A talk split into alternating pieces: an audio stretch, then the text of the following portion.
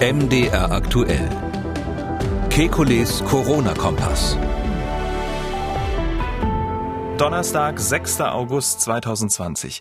Erstmals seit Mai wieder über 1000 Neuinfektionen innerhalb von 24 Stunden. Stehen wir vor einem zweiten Lockdown? Wieder Fußballfans im Stadion. Die DFL und die Clubs, die wollen mit einem gemeinsamen Konzept die Politik überzeugen. Werden sie das zu diesem Zeitpunkt auch schaffen? Außerdem, es gibt einen Ort, an dem schon fast Herdenimmunität entstanden ist. Welcher das ist, das erfahren Sie in dieser Ausgabe. Dann, in den USA ist ein mit dem Coronavirus infizierter Hund gestorben. Das Virus und Haustiere, eine interessante Studie aus Italien, gibt Aufschlüsse. Wir wollen Orientierung geben. Mein Name ist Camillo Schumann. Ich bin Redakteur, Moderator bei MDR aktuell, das Nachrichtenradio. Und jeden Dienstag, Donnerstag und Samstag haben wir einen Blick auf die aktuellsten Entwicklungen rund ums Coronavirus und wir beantworten Ihre Fragen. Das tun wir mit dem Virologen und Epidemiologen Alexander Kekulé. Ich grüße Herr Kekulé. Guten Tag, Herr Schumann. Und äh, das Wort hat erst einmal Bundesgesundheitsminister Jens Spahn. Unser Robert Koch Institut meldet heute zum ersten Mal seit längerem mehr als 1000 Neuinfektionen binnen eines Tages. Das sind deutlich mehr als in den vergangenen Wochen. 1045, um genau zu sein. Das ist die Zahl des Tages. Das heißt, erstmals seit Mai gibt es wieder über 1000 Neuinfektionen innerhalb von 24 Stunden. Es war ja zu erwarten. Trotzdem, wie bewerten Sie das Reisen dieser ja auch psychologisch wichtigen Tausendermarke? Ja, ich glaube schon, dass das wichtig ist, weil man muss sich daran erinnern, äh, als wir den Lockdown noch hatten um, und darüber diskutiert haben, ob man ihn lockern kann und wann man ihn lockern kann. Sie erinnern sich, die Bayern waren die allerletzten, ähm, andere Bundesländer haben vorher gelockert. Ähm, damals waren wir ja äh, schon unter 1000. Das heißt also 1000 Fälle ist eigentlich eine Zahl, die wir in der Spätphase des Lockdowns hatten. Und das muss uns also sehr zu bedenken geben, zumal wir jetzt auch nur relativ wenige Ausbrüche haben. Da sind ähm, Ausbrüche dabei. In Bayern gibt es bei Erntehelfern Probleme mhm. und in einer Konservenfabrik. Aber insgesamt ist da ein relativ hoher Anteil dabei von Infektionen, die also jetzt keinem konkreten Ausbruch zugeordnet sind. Ähm, Sie erinnern sich an diesen Vorschlag, äh, dass man Initialfälle zählen soll, also solche, die wirklich neu und einzeln aufgetreten sind und nicht einem bekannten Ausbruch zugehören.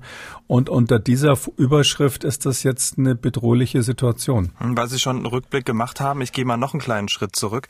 Wir hatten am 9. März ähnlich viele bestätigte Neuinfektionen, nämlich 1085. Wir alle wissen, was danach passierte, exponentielles Wachstum.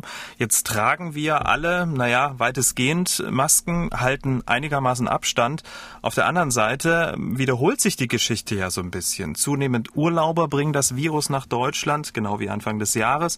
Und aktuell bei den Reiserückkehrern gibt es ja auch eine sehr, sehr hohe Trefferquote.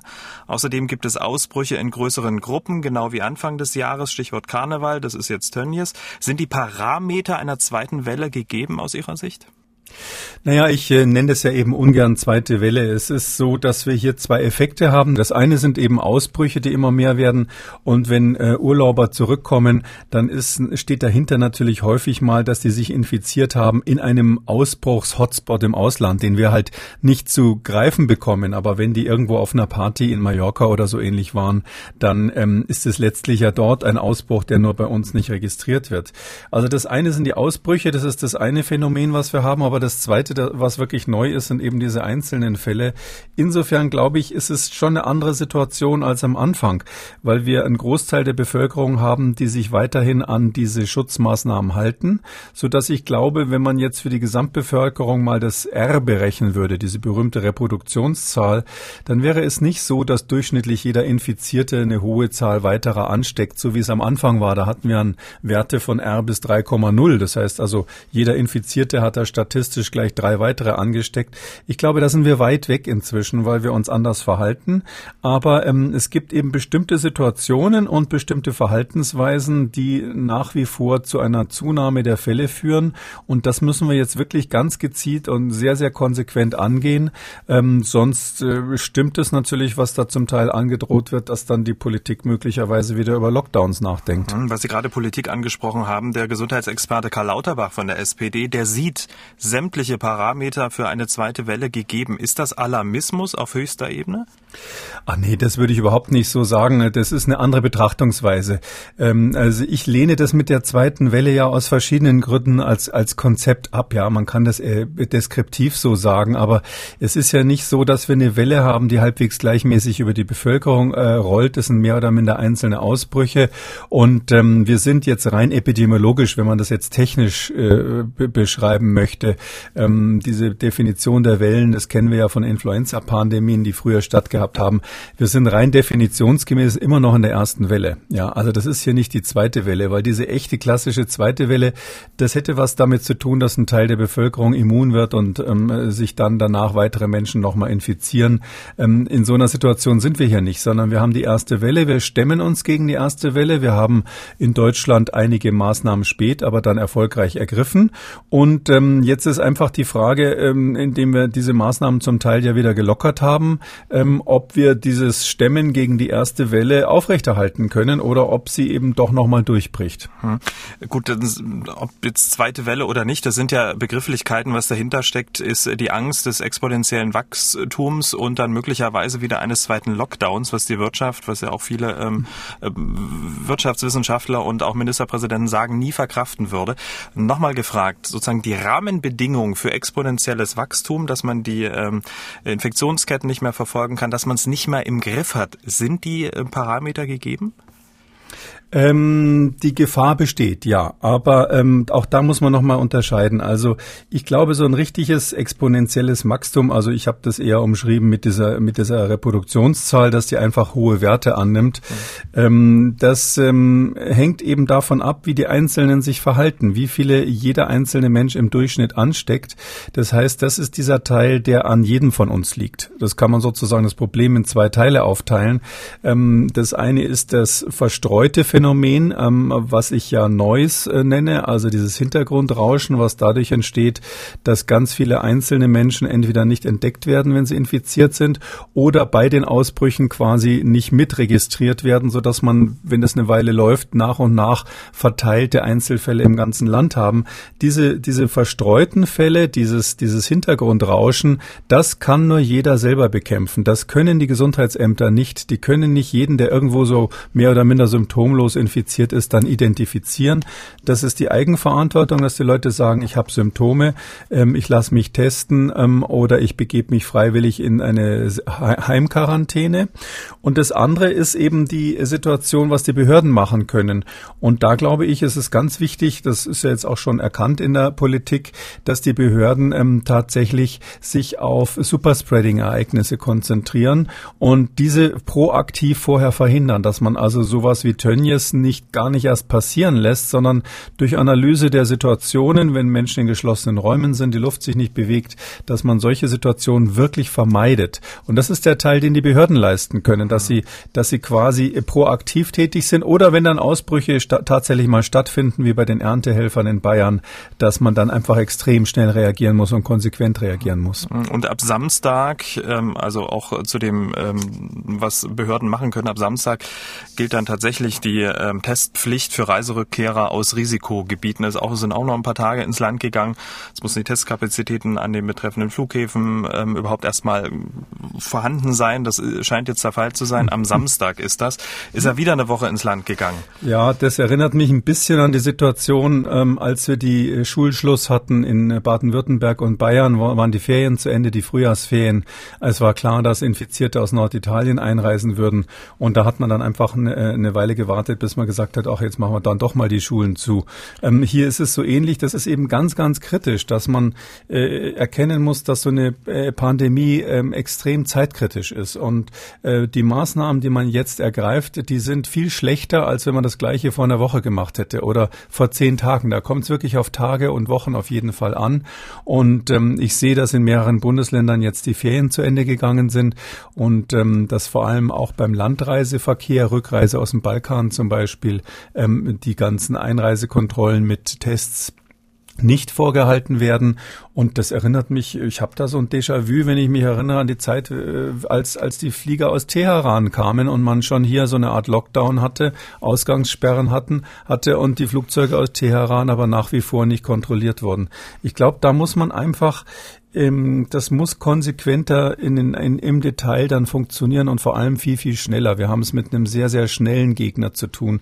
Den darf man von seiner Geschwindigkeit her überhaupt nicht unterschätzen. Wir sind gespannt, wie die nächsten Tage und Wochen äh, verlaufen. Wir werden natürlich hier im Podcast einen Blick drauf haben und deswegen reden wir jetzt noch gar nicht über Lockdown. Ähm, das ist sehr, sehr theoretischer Natur. Das machen wir dann vielleicht, hoffentlich nie, dann in einer der kommenden Ausgaben. Vielleicht sage ich das eine noch dazu. Der Lockdown ist definitiv vermeidbar. Also wenn wir jetzt im Herbst wieder Lockdowns haben, dann muss man sagen, dann hat die Politik ihre Hausaufgaben nicht gemacht, weil es geht ja da, darum, auch unter anderem diese Schnelltests ähm, zur Verfügung zu stellen. Bei diesem verteilten Szenario, was wir jetzt haben mit den vielen Einzelfällen, da müssen, muss jeder Mensch selber die Möglichkeit haben, äh, eine Risikobewertung zu machen und sich sofort testen zu lassen. Und ich sehe nicht, wie das bis zum Herbst, wenn wir dann alle die Fenster wieder zumachen müssen, zur Verfügung gestellt wird. Kommen wir zu einem weiteren Thema, das angesichts der beunruhigenden Zahl an Neuinfektionen vielleicht ein wenig deplatziert wirkt, aber vielleicht ja auch seine Berechtigung hat. Es geht um den Lieblingssport der Deutschen, um Fußball.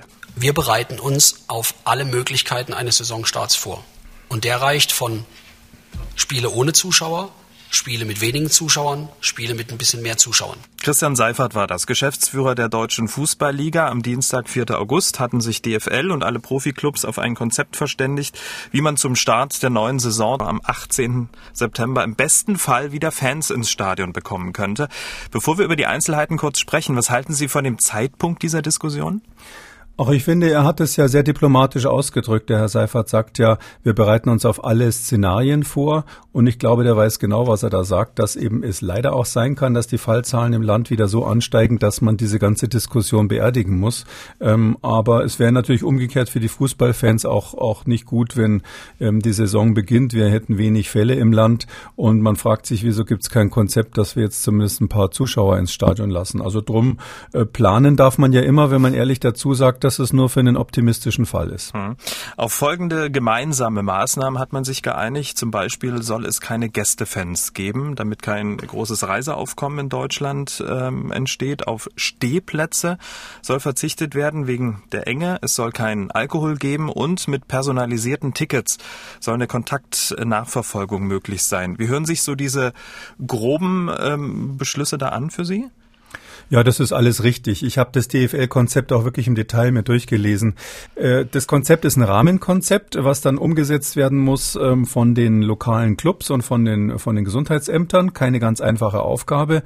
Und es sind natürlich noch viele, viele Fragezeichen im Detail offen. Zum Beispiel ist unklar, wann und wo die Maske getragen werden soll. Genau so ist es. Ähm, es steht ja nicht äh, eine eindeutige Masken, Maskenpflicht in diesem Konzept. Man kann es nur implizit rauslesen. Haben Sie das auch rausgelesen? Na, ich war mir da nicht so sicher. Also es steht da, dass man für äh, Menschen mit Behinderung ähm, Sonderregelungen schaffen soll. Da würde jetzt ein Jurist möglicherweise rauslesen. Das heißt, alle anderen müssen die Maske aufhaben. Das habe ich Aber, rausgelesen, ähm, ja. ja, also vielleicht würden Sie das erste Staatsexamen damit schon bestehen. Aber es ist natürlich, um, äh, man muss jetzt ganz praktisch denken. Äh, in Restaurants ist es ja zum Beispiel so, dass man in vielen Bundesländern die Maske aufhaben muss, bis man am Tisch sitzt. Und jetzt wäre es natürlich schon denkbar, dass man im Fußballstadion, da es ja nur Sitzplätze Sitzplätze geben soll, die Maske aufhat, bis man am Tisch ist. Ähm, oder sie nur abnehmen darf, wenn man zwischendurch was verzehrt, in der Pause vielleicht was trinkt oder ähnliches. Ähm, das ist nur, glaube ich, eine Sache, die sollte man schon bundeseinheitlich festlegen, genauso wie die anderen Details, die da offen sind in dem Plan, ähm, weil sonst der eine Fan von dem einen Spiel kommt und sagt, da mussten wir aber gar keine Masken aufhaben und äh, versteht dann gar nicht, warum er beim nächsten Spiel plötzlich äh, die Maske nur abnehmen darf, wenn er seine Limonade trinkt. Also mhm. das ist, ähm, glaube ich, regelungsbedürftig. Mhm, regelungsbedürftig sind ja dann die einzelnen Hygienekonzepte, die ähm, ganz individuell mit den, äh, mit den Gesundheitsbehörden vor Ort dann auch abgestimmt werden müssen. Deshalb wird es auch unterschiedliche Konzepte geben. Aber bei der Maske würden Sie jetzt sagen, grundsätzlich Maske auf äh, in allen Bundesliga-Stadien? Nö, wenn die da sitzen auf dem Platz und alle in die gleiche Richtung schauen, ähm, in die gleiche Richtung brüllen, hätte ich fast gesagt, dann sehe ich das mit der Maske eigentlich nicht unbedingt notwendig. Das ist ja im, im Freien und die Mindestabstände, das steht in dem Konzept einfach so prosaisch drinnen, sollen in jeder Situation in sämtlichen Stadienbereichen eingehalten werden. Ähm, wenn man das so machen würde, ich bezweifle mal, dass das funktioniert, dass man immer diese eineinhalb bis zwei Meter Abstand hat, ähm, dann braucht man natürlich im Freien keine Maske aufzuhaben. Das ist ganz klar, da kennen Sie meine Position von Anfang an. Und äh, immer wenn äh, Menschen im Freien Masken aufhaben, wo es jetzt nicht ganz dicht gedrängelt ist, ähm, halte ich das ehrlich gesagt für übertrieben. Ähm, ich glaube, ähm, was hier bei dem Konzept noch offen ist aus meiner Sicht, ist das ganze Thema geschlossene Räume. So ein Fußballstadion besteht ja nicht nur aus dem offenen Bereich, sondern Sie haben Sanitäranlagen zum Beispiel. Und wenn ich jetzt das Konzept lese, also in jeder Situation den Mindestabstand und dann stelle ich mir so eine Toilette im Stadion vor oder wenn ich das Konzept lese, es sollen nur Einbahnstraßensysteme verfolgt werden und dann stelle ich mir die Eingangstür von so einer Toilette vor. Die haben ja nicht zwei Türen, dass man auf der einen Seite rein und auf der anderen Seite wieder raus kann, zumindest nicht in allen Stadien. Und ich glaube, da haben dann die Betreiber ähm, noch den schwarzen Peter bekommen, das im Detail wirklich umzusetzen. Und ich glaube auch, dass es zum Teil da nicht funktionieren wird. Genauso wie die Nachverfolgung, um das Beispiel noch zu nehmen. Mhm. Ja, die Tickets sind personalisiert, aber ähm, da äh, steht dann der Name vielleicht dessen drauf, der das Ticket gekauft hat für sich und fünf Freunde. Ähm, wie will man das dann registrieren, wer da noch drinnen war? Und der Hinweis, dass es gut wäre, wenn die Leute die Warn-App dabei haben, der, ähm, den halte ich, glaube ich, der geht so ein bisschen ins Leere, weil wenn die Warn-App äh, allgemein nicht besonders gut funktioniert bisher, dann wird es im Stadion natürlich auch keine zusätzliche Sicherheit geben. Ja, und ob dann tatsächlich wieder vor Publikum im Stadion gespielt werden kann, womöglich auch schon zum Bundesliga-Start am 18. September, das entscheidet ja die Politik. Die Gesundheitsminister der Länder, die wollen über Großveranstaltungen auf einer Konferenz am Montag, 10. August sprechen. Und mit Blick auf das aktuelle Infektionsgeschehen sind in der Praxis Großveranstaltungen mit 250, 500.000, mit welchem Konzept auch immer aktuell überhaupt zu verantworten? Ja, ich glaube schon, wenn das Konzept wirklich ähm, sozusagen wasserdicht ist. Also 100 Prozent sind die das ja nicht. Aber ich ähm, kann wirklich nur dafür plädieren, dass man für Großveranstaltungen ähm, zusätzlich das Element der Testung braucht. Das fehlt hier ja komplett. Also im Grunde genommen die zwei Schwachstellen sind das Tracing, dass man die Kontakte während des Stadionbesuchs nicht wirklich nachvollziehen kann und dass man aber auch keine Testung hat. Ich glaube, ab einer gewissen Durchseuchung der Bevölkerung, und da kann man meines Erachtens nicht nur die am Ort des Stadions Stadions nehmen. Das soll ja hier sozusagen gestuft äh, gemacht werden, je nachdem, wie viele Fälle gerade in der letzten Zeit in der Umgebung des Stadions stattgefunden, äh, registriert wurden. Ich glaube, das ist kein so guter Parameter, sondern man muss sagen, wie ist die Gesamtsituation in Deutschland? Und da kann man in der Lage, in die wir uns jetzt gerade begeben, das ist ja deutlich erkennbar, kann man meines Erachtens, ohne dass die Menschen vorher getestet werden, Großveranstaltungen nicht machen sozusagen der Appell an das Treffen der Gesundheitsminister, ohne Testung keine Großveranstaltung. Ja, das sehe ich tatsächlich so. Da ähm, bin ich der Meinung, dass man äh, Schnelltests haben muss. Die können dann preiswert sein. Die haben natürlich dann auch Fehler. Aber wenn Sie äh, 95 Prozent der Positiven rausziehen mit den Tests und nur fünf Prozent ins Stadion gehen und Sie dann zusätzlich die ganzen von der DFL hier vorgesehenen Maßnahmen haben, dann meine ich, ist man in einem Sicherheitsbereich, dass man wirklich sagen kann, okay, das muten wir der Bevölkerung zu. Und ich würde Menschen, die wissen, dass sie ein besonders hohes Risiko haben, ähm, deutlich über 70 sind oder schwere Vorerkrankungen gerade aktuell gegen Krebs therapiert werden oder ähnliches. Solchen Menschen würde ich dann trotzdem raten, Großveranstaltungen zu meiden. Wir sind gespannt, was die Gesundheitsminister äh, beschließen werden. Sie haben es ja schon genannt, das Thema Durchseuchung ist gerade gefallen, Impfstoff oder Herdenimmunität. Diese zwei Möglichkeiten gibt es ja. Und während wir auf einen Impfstoff warten, gibt es einen Ort, der sich darüber vermutlich jetzt nicht so große Gedanken machen muss. Mumbai, 18 Millionen Einwohner. Einwohner, wichtigste Hafenstadt Indiens. Dort hat man möglicherweise die weltweit erste Durchseuchung der Bevölkerung, zumindest einem speziellen Teil der Bevölkerung festgestellt. Eine Studie zeigt, dass in drei dicht besiedelten Slums von Mumbai fast sechs von zehn Anwohnern bereits mit dem Coronavirus infiziert gewesen sind. 60 Prozent. Und selbst der Autor der Studie, Olas Koltur vom Tata Institute of Fundamental Research, ist im Schweizer Fernsehen sehr erstaunt. Wir haben eine hohe Zahl erwartet, aber definitiv definitiv nicht eine so hohe Zahl. Die erste Frage ist natürlich der Elefant im Raum. Bedeutet das nun Herdenimmunität? Das ist das Wichtigste. Wir glauben aufgrund dieser Zahlen, dass die Slums schon bald Herdenimmunität erreichen. Glauben Sie das auch? Ja, das, äh, man muss dazu sagen, die Herdenimmunität wird ja nicht erst erreicht, wenn jetzt dieses rein, rein mathematische 60 bis 70 Prozent äh, Niveau erreicht wird von, von Menschen, die mit dem Virus Kontakt hatten, sondern äh, es beginnt die Herdenimmunität wesentlich früher. Also Immunitätseffekte zeigen sich auf jeden Fall schon ab 40 Prozent mhm. ähm, Durchseuchung. Und ähm, es ist wohl auch so, dass es solche Zahlen aus Indien gibt, ähm, weil tatsächlich in, äh, nicht nur in Mumbai, auch in anderen Städten ähnliche Studie ist in Neu-Delhi kürzlich gemacht worden. Da sehen wir, dass die Zahl der Neuinfektionen nicht mehr so stark ansteigt, in, gerade in diesen ähm, äh, Slum-Bereichen. Ähm, und ähm, das ist aber deshalb erstaunlich, weil in der letzten Zeit die Testkapazitäten ständig erhöht werden. Die sind ja dabei, das aufzubauen, nicht so wie wir, dass die das einfach schon fertig in der Garage haben. Und ähm, bei aufbauenden Testkapazitäten eine Abnahme der äh, Rate von Neuinfektionen, das heißt im Grunde genommen, da muss ein anderer Faktor sein.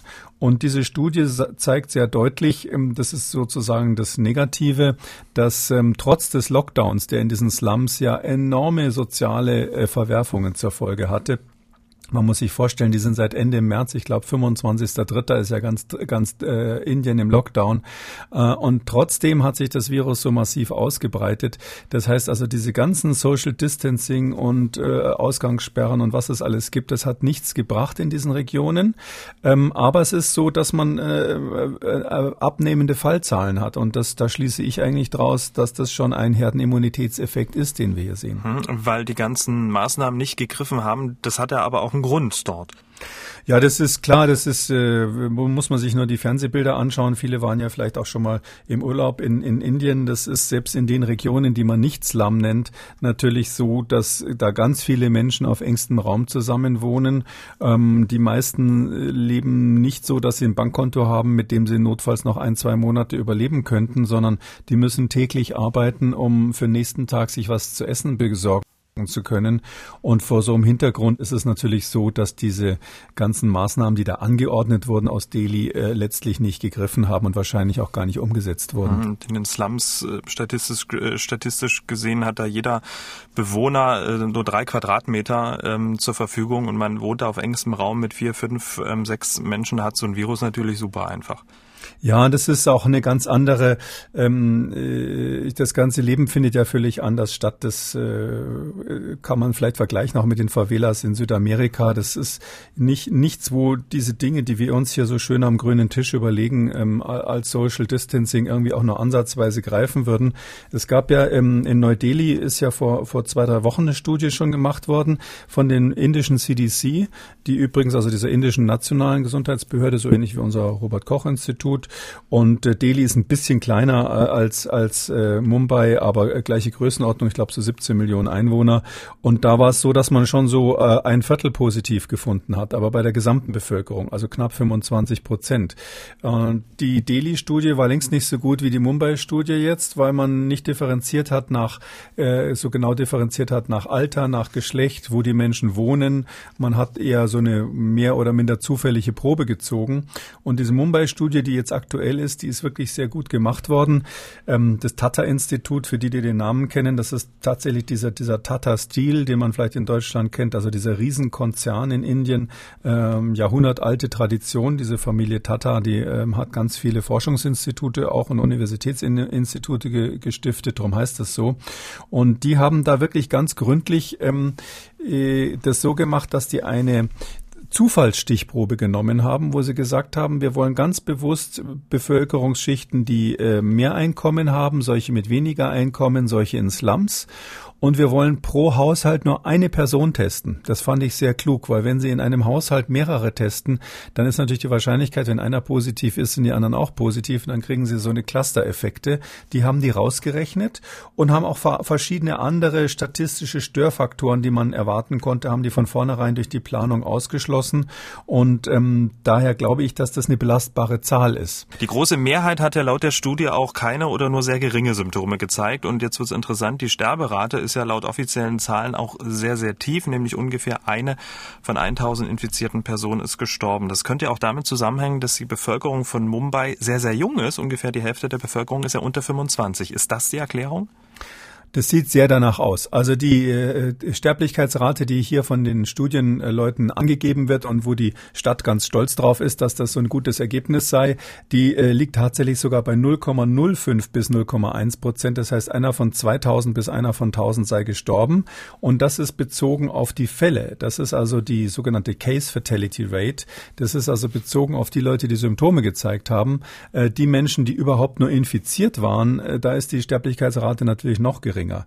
Ähm, diese Zahl ist ähm, in zweierlei Hinsicht mit Vorsicht zu genießen. Das eine ist, ähm, wir wissen nicht, wie viele Tote in diesen Slums tatsächlich ähm, ordentlich gezählt wurden. Natürlich werden Tote immer besser gezählt als Infizierte. Das ist klar. Ein Toter ist ein Toter, den kann man äh, registrieren.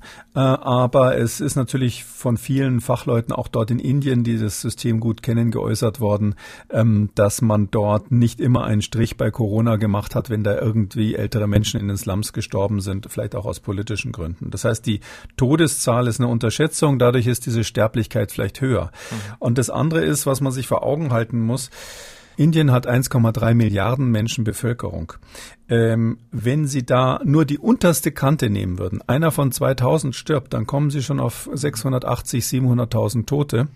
Äh, und das ist schon die aller, aller optimistischste Annahme. Das heißt, wenn man das jetzt so durchlaufen lässt durch Indien, und das ist leider das, was das wahrscheinlichste Szenario, dann haben sie in der Größenordnung von knapp eine Million Tote allein in Indien durch dieses Covid-19. Quasi ähm, ähm, Licht und Schatten dieser Mumbai-Studie.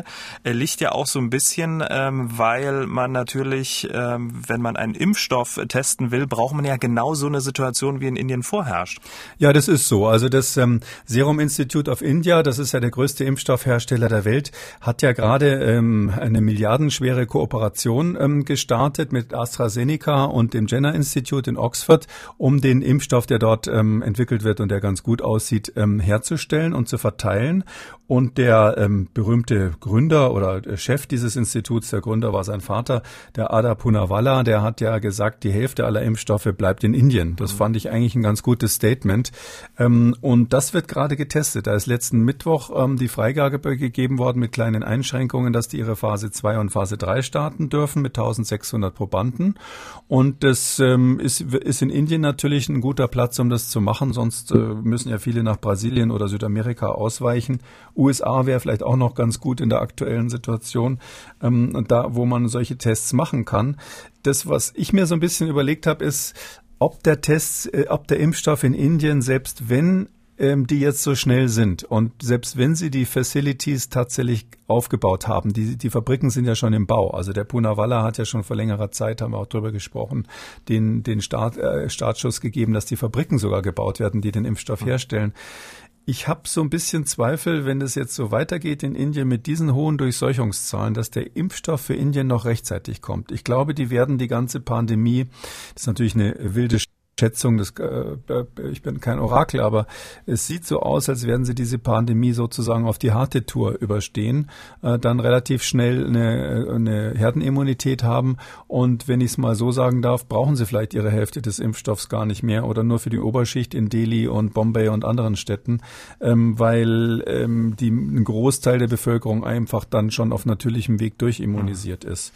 Das ist ein bisschen tragisch in der Situation, weil Indien natürlich jetzt hier ähm, die Absicht hatte, endlich mal nicht nur der Her Impfstoffhersteller für den Rest der Welt zu sein, sondern was fürs eigene Land zu machen.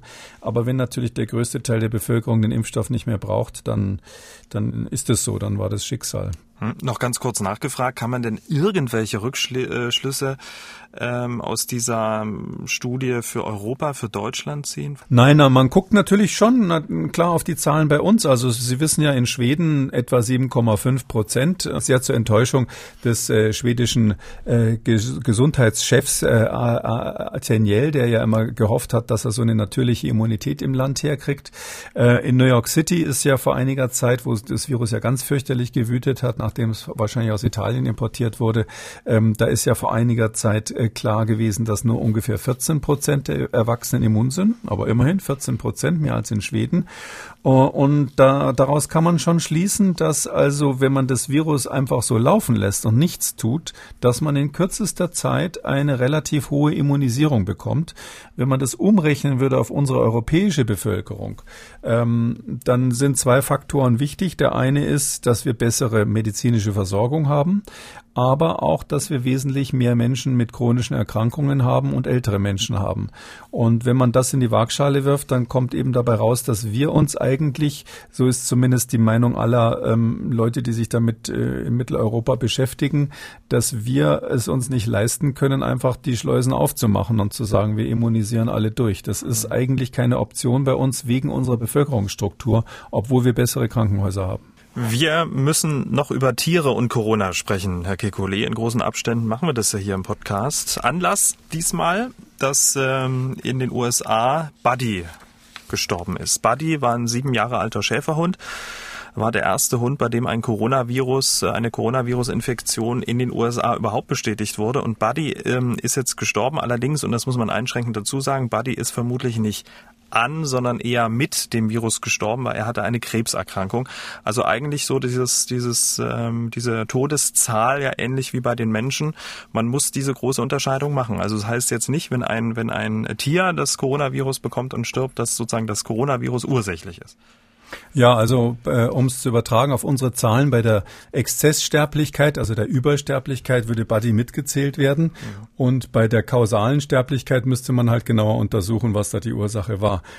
Ähm, ich, äh, natürlich ist das äh, sehr, sehr traurig, wenn ein deutscher Schäferhund in den USA stirbt, sozusagen das erste deutsche Tier im Ausland, was verstorben ist. Aber ähm, ich glaube, ähm, die Frage ist doch letztlich, können Haustiere Menschen infizieren? Und ist das eine Infektionskette, die wir mit berücksichtigen müssen bei Covid-19?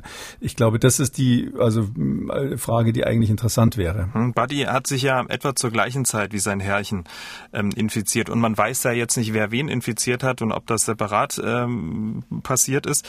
Damit wären wir ja quasi schon bei einer aktuellen Studie aus Italien, Haustiere und Corona. Und gerade in Italien war das Virus ja besonders aktiv und dementsprechend ja auch viele Haushalte mit Hunden und Katzen betroffen. Denn dass das Virus vom Menschen auch an Haustiere weitergegeben wird, das war ja relativ schnell klar im Verlauf der Pandemie. Ja, wir haben schon immer wieder Einzelfälle gehabt, dass Haustiere positiv getestet wurden. Ähm, und das ist jetzt eine aktuelle Studie, die ist als Preprint nur erschienen also vorläufige Veröffentlichung, noch nicht ähm, überprüft von Fachleuten. Ähm, am 23.07. ist es rausgekommen. Italiener und äh, britische Forscher haben das gemacht. Und die haben ähm, einfach Daten genommen von Tierärzten, die da in der Lombardei und Umgebung in Norditalien ähm, bei Routineuntersuchungen Haustiere untersucht haben. Da wird ja manchmal Blut abgenommen und bei dieses Blut haben die genommen und dann eben getestet. Ähm, die haben das technisch gut gemacht, ähm, nicht etwa einfach nur den menschlichen Test genommen, weil der Antikörpertest, den man da machen muss, also um zu sehen, ob Antikörper gegen das Virus da sind, ähm, diese sogenannten IgG-Antikörper, über die wir schon gesprochen haben, da ist es nicht so ganz klar, ob der für Menschen optimierte Test auch bei Tieren so zuverlässig anschlägt.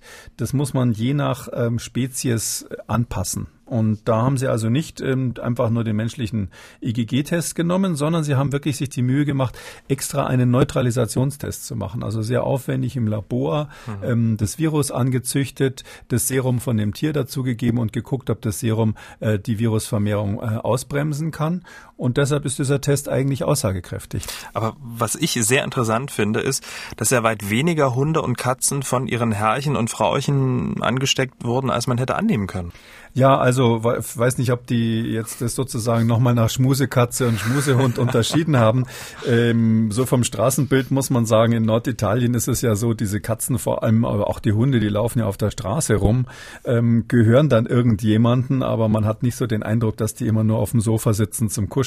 Die aber Infektionskette, genau, die Infektionskette nachzuverfolgen, ein wenig schwierig. Besonders schwierig, vor allem wenn die natürlich dann beim Betreten von Hundelokalen keine Karten ausfüllen und ähnliches. Aber es ist ist so, ähm, es gibt eine Korrelation und zwar bei Hunden äh, haben sie festgestellt, dass es mehr positiv getestete Hunde in Haushalten gab, wo ein Haushaltsmitglied Covid-19 positiv war. Die konkreten Zahlen sind da äh, von 133 Hunden in Haushalten, äh, wo kein Covid-19-Patient war, sind nur zwei positiv gewesen. Keine Ahnung, wo die sich das geholt haben, vielleicht irgendwo beim Streunen dann oder von einem anderen Hund oder haben beim Nachbarn gefressen. Und ähm, von 47 Hunden, die in Haushalten waren, wo Covid-19-Patienten dabei waren, sind sechs positiv gewesen, also ein deutlich höherer Anteil. Und daraus äh, schließen die Autoren, dass es schon irgendwie entweder vom Herrchen zum Tier oder andersrum ähm, äh, in, äh, Übertragungen gegeben haben kann. Ähm, bei den Katzen gab es diese Korrelation nicht. Allerdings muss man dazu sagen, die hatten insgesamt überhaupt nur Serum von zwei Katzen und alle beide Werte sind relativ gering. Also es sind jetzt bei den Hunden, sagen die Autoren, 3,5 Prozent ungefähr positiv gewesen, bei den Katzen etwas mehr. Das sind aber äh, etwas schwache Zahlen, weil die nur kleine Stichproben hatten. Das waren nicht so viele Fälle. Hm, aber nichtsdestotrotz ähm, ist es ja ganz schön wenig, oder? Das ist wenig, ja. Ähm, daraus würde ich jetzt schließen, dass äh, so der Kontakt zu, zu, den Tieren, zumindest bei den Menschen, die dann Covid-19 positiv waren, die sind ja dann häufig auch krank und fühlen sich schlecht, dann nicht so intensiv gewesen ist. Ich glaube, das ist ganz natürlich, dass man jetzt von Mensch zu Mensch eher eine Infektion bekommt als vom Mensch zum Tier oder andersrum. Ähm, mir ist wichtig zu sagen, auch wenn das jetzt so ganz nett ist, sozusagen das mal zu beleuchten.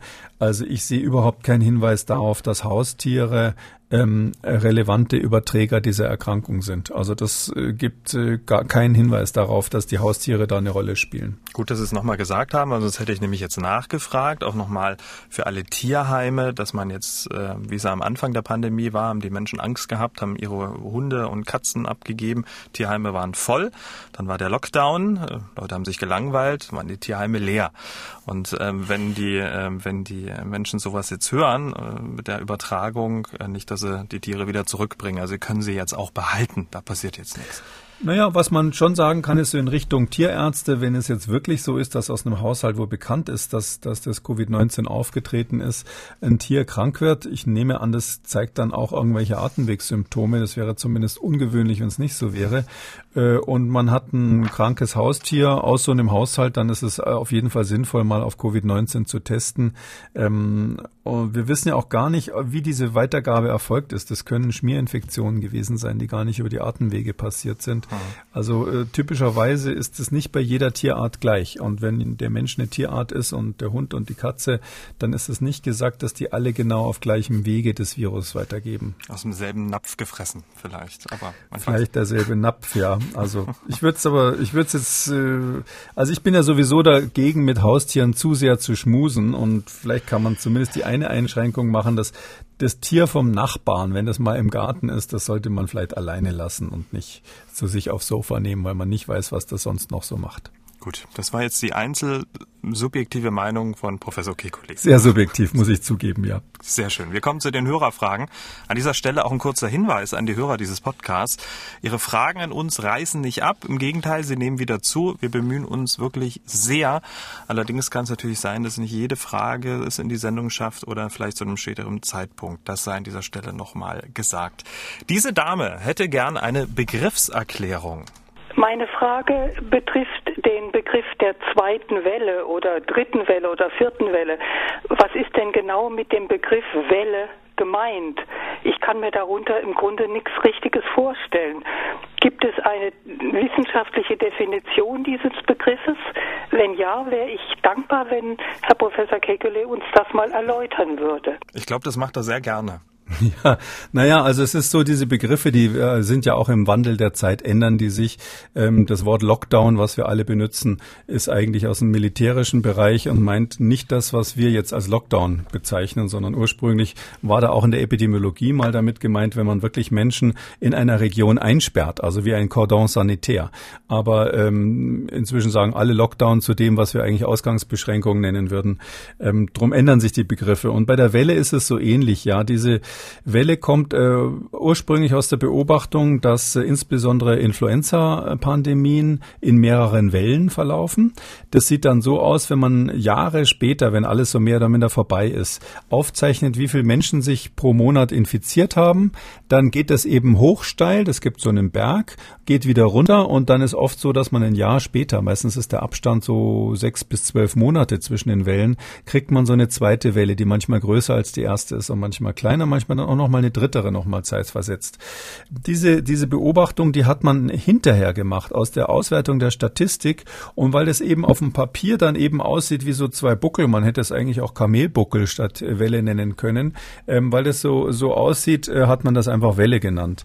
Ähm, jetzt in der Situation, wo wir drinnen sind in so einer Entwicklung, kann man sowas eigentlich in dem klassischen Definitionssinn gar nicht sagen, weil wir alle in der ersten Welle sind bezüglich der Definition, ähm, sondern was jetzt die Politiker damit meinen und auch viele von meinen Wissenschaftlerkollegen, wenn sie, wenn sie diesen Begriff gebrauchen, dann meinen sie damit einfach, dass die Fallzahlen halt wieder ansteigen ganz allgemein. Das ist das Ansteigen der Fallzahlen wird da als Welle bezeichnet.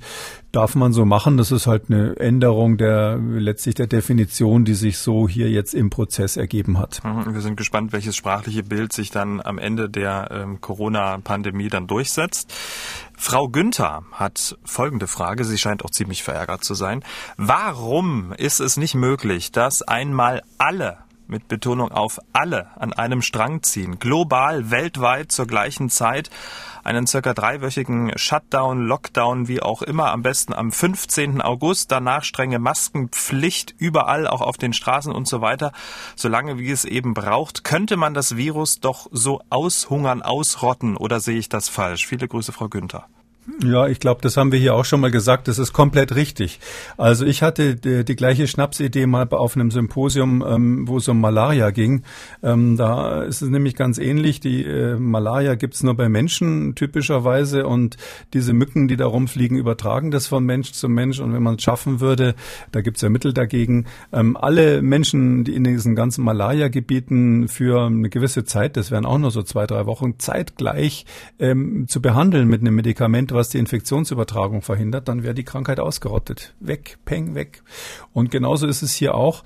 Ähm, das scheitert letztlich daran, ähm, dass wir in einer globalisierten Welt es zwar schaffen, Fußballspiele gleich, zeitgleich auf der ganzen Welt für Milliarden von Zuschauern perfekt zu übertragen, in allen Sprachen, aber wir schaffen es nicht, die Medizinsysteme so zu koordinieren. Und vorhin haben wir über die Slums gesprochen. Wenn man das sich anschaut, sieht man auch warum. Das ist jetzt nicht menschliches Versagen, sondern das ist einfach, diese äh, Aufgabe wäre übermenschlich. Das ist praktisch nicht möglich, alle Menschen auf der Welt für zwei Wochen lang sozusagen Kontakt zu reduzieren. Äh, und das wäre das, was die Hörerin Hörerin vorschlägt. Theoretisch mhm. tolle Idee. Ähm, am Computer würde jeder das so machen. Man würde auf den Knopf drücken und ein Reset machen. Das ist nicht möglich. Ich hatte so ein Reset ja mal für Deutschland vorgeschlagen. Innerhalb der Bundesrepublik, ganz am Anfang, als es losgegangen ist, mit Grenzen schließen, war das eine Option. Ähm, ist damals selbst für Deutschland nicht beschlossen worden, obwohl es da jetzt, sage ich mal, praktisch gesehen eher vielleicht im Bereich des Realisierbaren wäre. Aber weltweit gesehen ist so ein Reset, wie man das nennen würde, ähm, einfach praktisch nicht umsetzbar. Aber Frau Günther, wir können können festhalten, ähm, mindestens Zusatzqualifikation äh, Epidemiologie, oder? Auf jeden Fall. Und ich träume irgendwie davon, dass sowas noch gemacht wird. Übrigens gibt es auch Beispiele. Gibt einen, ich habe leider den Namen gerade vergessen, bekannten äh, Epidemiologen, der hat es auf einer Insel mit Malaria mal geschafft. Es war aber nur eine Insel. Äh, und da ist es tatsächlich gelungen, das auf der einen Insel auszurotten. Ähm, das nächste Projekt war dann meines Erinnerns, nach meiner Erinnerung Madagaskar. Das ist ja eine ziemlich große Erinner Insel mit vielen Einwohnern. Und schon da hat es nicht mehr geklappt. So, damit sind wir am Ende von Ausgabe 91 schon. Und Herr Kikuli, wegen der gerissenen Tausender-Marke, alle Menschen machen sich jetzt so ein bisschen Sorgen und so weiter. Haben Sie vielleicht einen mahnenden oder einen aufmunternden Satz für die Hörer dieses Podcasts? Also ich glaube, wir sind jetzt an einer ganz entscheidenden Stelle in dieser Pandemie in Deutschland. Und die Stelle ist die, wo die Verantwortung ganz stark von den Behörden auf den Einzelnen übergegangen ist, durch die Verteilung der einzelnen Fälle. Und jetzt kommt es wirklich stärker als je zuvor auf das Verhalten jedes Einzelnen an, weil dieses feinkörnige Geschehen nicht mehr von den Behörden nachverfolgt werden kann. Deshalb ist es ähm, ein Aufruf, dass man wirklich versucht, ähm, sich an die Hygieneregeln zu halten und wenn man Symptome hat, ähm, sich selbst zu isolieren. Aber auch ähm, was optimistisches, weil wenn wir das machen, dann können wir diesen guten Zustand, in dem wir sind, ganz, ganz lange aufrechterhalten. Wir haben also wirklich die Chance, das zu machen. Und ich glaube, diese Chance sollten wir jetzt wirklich nutzen. Vielen Dank. Wir hören uns dann am Samstag wieder, dann zu einem Hörerfragen-Spezial. Bis dahin. Gerne bis Samstag, Herr Schumann. Sie haben auch eine Frage, dann äh, schreiben Sie uns an mdraktuell-podcast.mdr.de oder greifen Sie einfach zum Hörer und rufen uns an 0800 300 22 00 0800 300 22 00. Kekules Corona-Kompass als ausführlicher Podcast auf mdraktuell.de, in der ARD-Audiothek, bei YouTube und überall, wo es Podcasts gibt. MDR aktuell. Kekules Corona-Kompass.